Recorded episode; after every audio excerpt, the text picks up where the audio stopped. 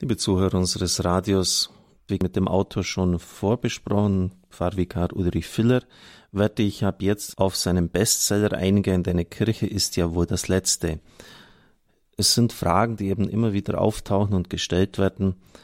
Er hat sie sehr komprimiert beantwortet. Das ist natürlich dann immer auch eine Schwachstelle, wo man kritisieren und ansetzen kann. Aber auf der anderen Seite braucht es einfach in der Diskussion auch konkrete, griffige, auf den Punkt gebrachte Argumente. Äh, wir können nicht immer den ganzen wissenschaftlichen Apparat von uns geben. Und wenn äh, Ergänzungen notwendig sind, werde ich diese anbringen oder auch auf vertiefende Literatur hinweisen. Zunächst einmal der erste Abschnitt und da merken Sie schon, wie viel Sprengstoff drin steckt, wenn ich Ihnen die Kapitelüberschriften äh, vorlese. Das Neue Testament als historisches Zeugnis wurde das Neue Testament manipuliert, die Urkirche. Antworten auf Dan Browns Buch Das Sakrileg, die Päpstin Johanna, das finstere Mittelalter, die Kreuzzüge, die Hexenverfolgungen, die Inquisition, der Fall Galileo Galilei, die Sklaverei, die soziale Frage, der gerechte Krieg, Papst Pius XII. und die Kirche im Dritten Reich. Wir beginnen mit dem ersten Teil das Neue Testament als historisches Zeugnis.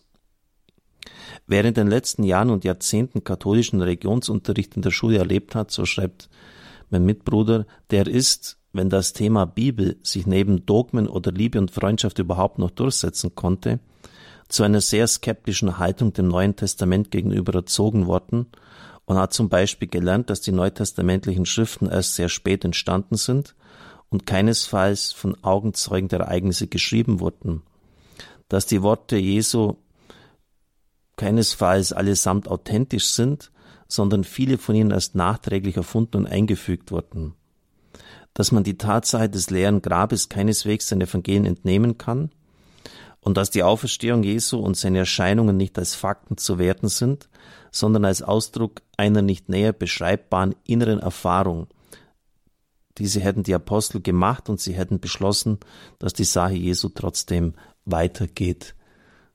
Schon Kardinal Schäfzig hat vor vielen Jahren dargelegt, dass das völlig ja, irrsinnig ist zu behaupten, denn es war keineswegs so, dass die Apostel sich hingesetzt haben, jetzt mal im Alten Testament nachgeschaut haben und dann da ihnen irgendetwas aufgegangen ist, sondern dass sie völlig durch den Wind waren, dass sie überhaupt nicht mehr wussten, wo es lang geht und nur durch mehrere Interventionen von außen, sprich Erscheinungen des Auferstandenen, dann wieder auf die Spur gebracht worden sind.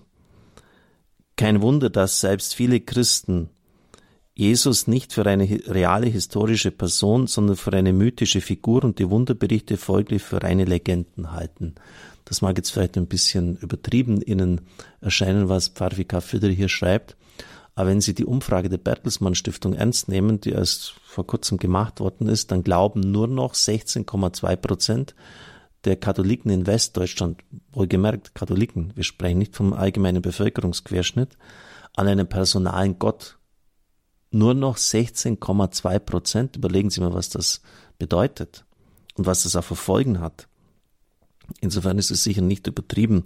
Und da gibt es ja auch dann diesen schrägen Witz, wo zwei Theologen sich unterhalten und der eine sagt, man hätte ganz sicher jetzt das Grab von Jesus in Jerusalem gefunden und leider sein Knochen darin gewesen, also von wegen Auferstehung alles nur erfunden. Der andere Theologe gibt zurück, ach, er hat also wirklich gelebt. Ja, ein Witz bringt's mal ein bisschen auf den Punkt, aber es, es zeigt wirklich auch, wenn man es näher bedenkt, die traurige Situation an. Sie lassen so viel weiter die Schriften des Neuen Testamentes nicht als zuverlässiges historisches Zeugnis gelten. Dass eine solche überskeptische Haltung dem aktuellen Stand der Forschung nicht mehr angemessen ist, lernen wir heute von Philologen, Altertumswissenschaftlern und Archäologen. In diesem Zusammenhang weise ich auch auf das Buch von Klaus Berger hin, die Bibelfälscher. Nur um ein Beispiel zu nennen, Kaplan Farfika Phil wird dann auch selber mehrere ins Wort bringen. Es wird heute fast allgemein der Kindermord in Bethlehem bestritten. Begründung, weil das bei außerbiblischen Zeugnissen nirgends erwähnt wird. Und Berger schreibt ein bisschen salopp, Herodes hatte genügend Nachmittage äh, Zeit, sich den Kindermord auszusinnen. Und es ist ja bekannt, dass er seine eigenen Frauen und Söhne umbringen hat lassen, wenn er den Eindruck hatte, dass sie ihm gefährlich werden konnten. Also so einem Mann ist den Kindermord zuzutrauen.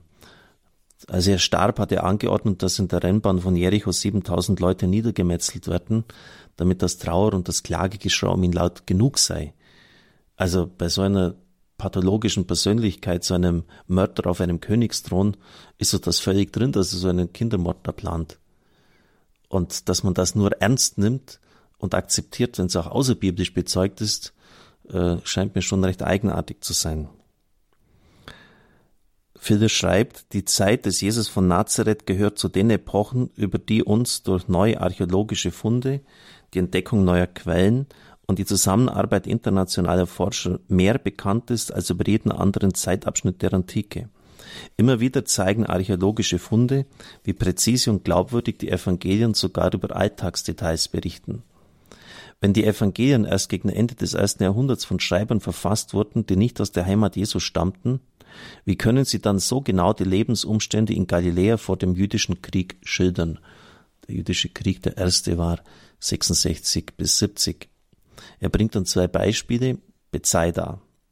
Der Geburtsort des Apostels Petrus wurde 1987 gefunden. Die Grabungen beantworteten Fragen, die die Evangelien offen lassen. Warum nennt zum Beispiel Markus Bethsaida ein Dorf, während Lukas den Ort als Stadt bezeichnet? Und warum sprechen die Evangelien von Bethsaida, wo wir doch aus anderen historischen Quellen wissen, dass dieser Ort zur Zeit des Kaisers Tiberius zu Ehren der Gattin des Kaisers Augustus in Julias umbenannt wurde? Die Antwort auf diese Fragen geben uns Münzfunde. Zum ersten Todestag der Julia am 22. September 30 ließ man Münzen mit ihrem Porträt prägen.